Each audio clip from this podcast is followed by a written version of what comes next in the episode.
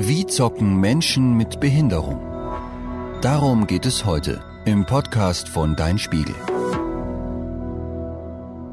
In Videospielen kann jeder und jede eine furchtlose Kriegerin oder ein Rennfahrerass sein. Es sei denn, das Spiel lässt sich nicht für alle richtig bedienen. Menschen mit Behinderung stoßen öfter auf Hindernisse. Das Projekt Gaming ohne Grenzen will das ändern. Konzentriert blicken Martin und Jolina, beide 19, auf den Bildschirm. Sie steuern eine grüne und eine orangefarbene Spielfigur durch das Computerspiel Jelly Break Deluxe. Martin und Jolina wirken wie ein eingespieltes Team. Dabei zocken sie das Game zum ersten Mal. Ihre Figuren rasen und springen unaufhaltsam durch das Level. Doch plötzlich hält Jolina inne. Was steht da? fragt sie. Auf dem Bildschirm wird angezeigt, dass sie die LB-Taste auf dem Controller drücken soll. Dazu der Text Teleporter aktivieren sich mit einer Drehung.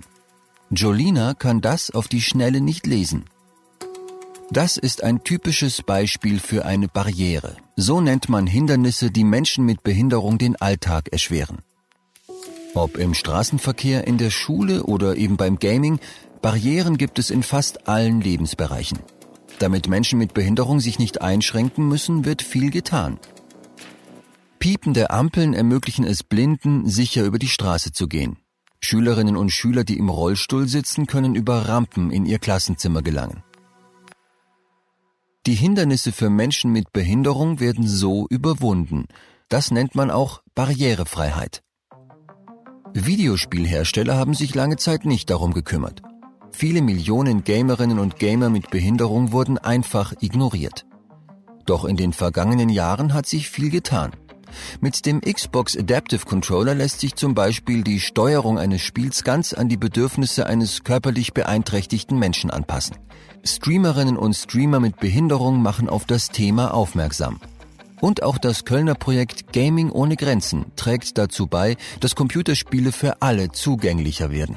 Junge Menschen mit und ohne Behinderung kommen hier zusammen, um Spiele zu testen. Die Kinder und Jugendlichen achten bei den Tests allerdings weniger darauf, ob die Games eine besonders schicke Grafik oder eine fesselnde Geschichte haben. Andere Fragen sind drängender.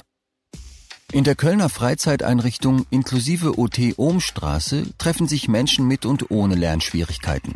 Jolina, Martin, Jaden und Effe spielen hier gerade das Spiel Flying to the Finish.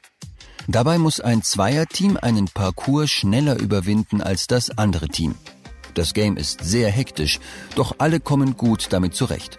Carolina Albrich, eine Mitarbeiterin von Gaming ohne Grenzen, stellt den Ton ab. Probiert doch mal aus, ob man das Spiel jetzt noch gut zocken kann, sagt sie. Die Tester scheinen keine Probleme damit zu haben. Und wie ist es, wenn ihr diese Brille aufsetzt? Fragt Carolina und verteilt Gestelle, die mit einer Folie überzogen sind. Wer hier durchguckt, sieht die Welt, als hätte er eine Sehminderung. Jetzt erkenne ich gar nichts mehr, ruft Jaden. Für Menschen, die eine Sehbehinderung haben, ist das Spiel also eher nicht geeignet. Als nächstes probieren die Tester noch, wie sich das Spiel mit nur einer Hand am Controller spielen lässt. Auch dabei haben die Kinder und Jugendlichen Schwierigkeiten. Solche Tests führt Gaming ohne Grenzen in fünf unterschiedlichen Freizeiteinrichtungen durch. Aus all den Tests lässt sich ableiten, wie zugänglich ein Spiel für Menschen mit Behinderung ist. Bewertet wird in vier Bereichen. Hören, Verstehen, Sehen, Steuern. Das beliebte Spiel Among Us erhält zum Beispiel drei von drei Punkten im Bereich Hören, weil es auch ohne Ton spielbar ist. Im Bereich Steuern schneidet Among Us aber nicht so gut ab, weil es wenig Möglichkeiten gibt, die Steuerung anzupassen. Carolina sagt, je mehr Einstellungsmöglichkeiten es in einem Videospiel gibt, desto besser. Hilfreich ist es zum Beispiel, wenn man die Tasten des Controllers selbst belegen oder wenn man möglichst gut lesbare Untertitel für die Sprecherinnen und Sprecher einblenden kann. Die Bewertungen zu den getesteten Spielen lassen sich auf gaming-ohnegrenzen.de nachlesen. So wissen andere Gamerinnen und Gamer mit Behinderung, welche Spiele sich lohnen und welche eher nicht. Bei Gaming ohne Grenzen geht es neben diesen Tests aber noch um etwas anderes. Den Spaß am gemeinsamen Zocken. Können wir jetzt Mario Kart 8 spielen? fragt Julina in die Runde. Allgemeine Begeisterung. Auch die anderen sind dabei. Martin setzt sich mit seinem Rennwagen schnell an die Spitze. Na warte, ruft ein Mitspieler. Es wird ein enges Rennen. Martin gewinnt, aber das ist nicht so wichtig. Dabei sein ist alles.